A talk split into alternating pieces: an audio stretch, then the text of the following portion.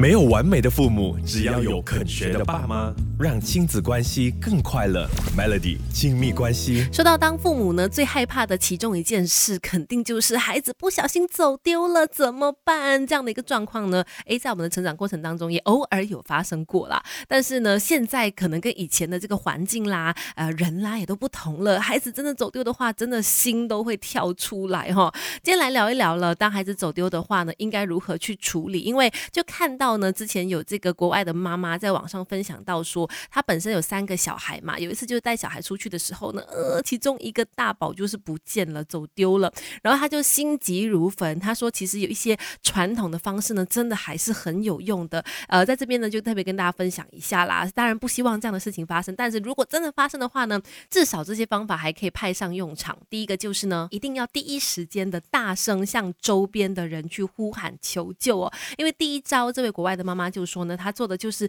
大声的向身边去喊啦，然后去呃说她的小孩不见了啦。这么做可以引起身边的人注意嘛？那如果说你的小孩是被路边的玩具啦、花花草草给吸引而走开的话呢，至少这个时候你大声呼喊，会让小孩诶听到的主动跑回来，又或者是身边的人听到了，他可能也会帮你张望一下看一下。再就是呢，一直不断的去跟旁边的人叙述说你的小孩有哪些特征，穿了什么衣服，多大年纪啦，有多高啦等等的，甚至你也可以向旁人去。展示你的小孩的照片，让他们去留意哈。然后再来就是呢，在日常生活当中，要常常去提醒你的小孩说，一旦跟爸爸妈妈走丢了、走失了，找不到爸爸妈妈的话，一定要停在原地不动，等父母来找。OK，这非常非常的重要。那这个国外妈妈就说呢，就靠着这三招，她最后找回自己的三岁女儿了，真的是吓都吓死了。但是像她刚才所说，平时的教育真的很重要。等一下跟你聊更多。没有完美的父母，只要。有肯学的爸妈，让亲子关系更快乐。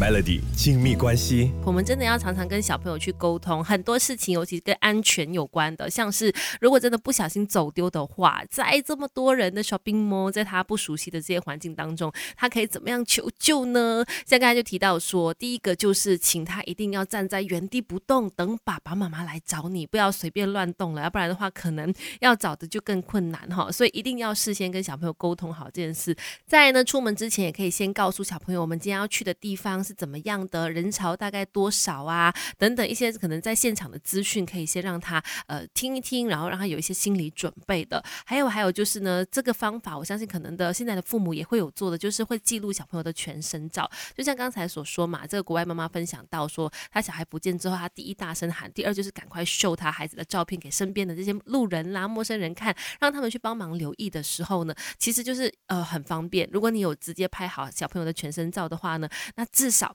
在人群走丢的时候，可以比较快速的去提供这些基本资讯，让大家去帮助你哈。再来说到基本资讯呢，其实在出门去的时候呢，也可以把家里的这个基本资料呢放在小孩身上，像是爸爸妈妈的手机号码啊，然后家住在哪里呀等等的这样的资讯放在小孩身上，万一他真的走丢找不到人了，他至少可以把它交给一些他觉得可以信任的人。没有完美的父母，只要有肯学的爸妈。让亲子关系更快乐，Melody 亲密关系。你好，我是翠文，继续有 Melody 亲密关系。今天我们就聊到说呢，当小孩真的不小心走丢的话，应该怎么样处理哈？其实事前沟通、事前准备还是最重要的一件事。平时要多去呃用不同的方式跟小朋友灌输说这方面的安全意识啊，不管是透过呃读绘本啦、讲故事的方式去告诉他，还是说平时就是直接跟他聊天的时候，都必须要去聊到这些部分哈。像是呃，真的不小心走丢的话，怎么样去辨别说可以信任的人？